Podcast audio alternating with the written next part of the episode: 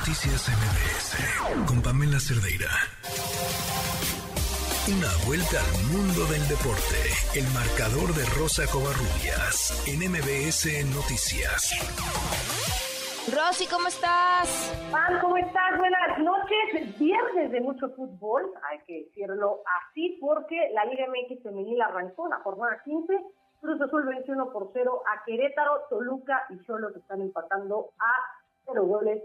Apenas está pues, este partido desarrollándose, pero el juego más atractivo se va a llevar a cabo en el estadio, en el Volcán de Nuevo León, entre Tigres y Rayadas de Monterrey dos equipos que siempre están peleando la liga, que siempre son protagonistas y bueno, pues esta noche no será la excepción.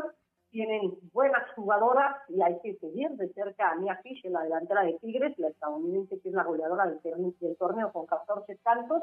Bueno, pues el clásico regio siempre se ha dicho más allá de ser local, la verdad es que es a nivel nacional. Vamos a escuchar palabras de la técnica de Rayadas y Respeto. Evidentemente tiene un tinte, para mí sí es un, tinte nacional. Y en el caso de, de, cómo describiría yo la rivalidad, eh, yo lo primero que se me ocurre es pasión. Desborda la pasión eh, este clásico. Y bueno, ya arrancó también la jornada 17, la última jornada del fútbol mexicano. La América está venciendo en estos minutos al Puebla 1 por 0 y mencionaba que más adelante Juárez estará enfrentando al conjunto de Pumas.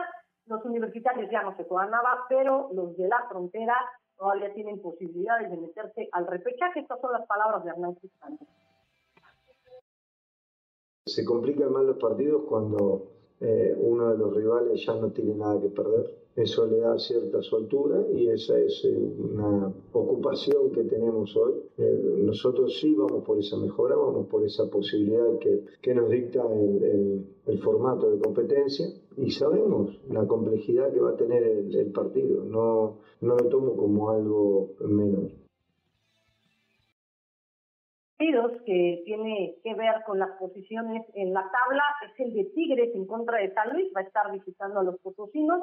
Miguel Herrera tiene claro que tienen que ganar y obviamente no depende de ellos para calificar directamente a la liguilla y también habló del tema refugio.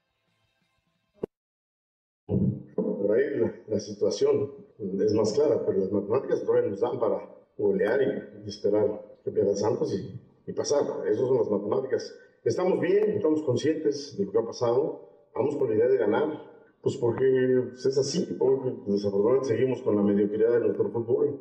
Yo, yo siempre dije que esta parte del repechaje fue muy buena para ayudar a la pandemia, pero ya hace un año pasamos la pandemia. Digo, eh, en la parte pública, en la parte de los deportes, de los espectáculos, ya hace un año se pasó la pandemia. Me parecería que el fútbol tendría que regresar a normal, pues seguimos para mí cayendo en la mediocridad, porque hoy hay equipos con 14, 15 puntos peleando meterse a este famoso repechaje.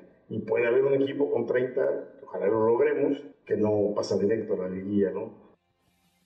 Sí, la verdad es que el torneo pues ha dejado mucho que desear y estamos hablando que son 16 los puntos que tienen para poder calificar. Mencionar también que ayer inició la semana 4 del NFL, los delfines de Miami perdieron más que el invicto ante los bengalíes de Cincinnati, cayeron 27-15, pero lo impactante y lo más doloroso la imagen que dejó la conmoción de Tua Tagovailoa, el coreback de Miami, fue trasladado consciente al centro médico de la Universidad de Cincinnati. El día de hoy ya dijo, agradeció a la gente que ha estado pendiente de él.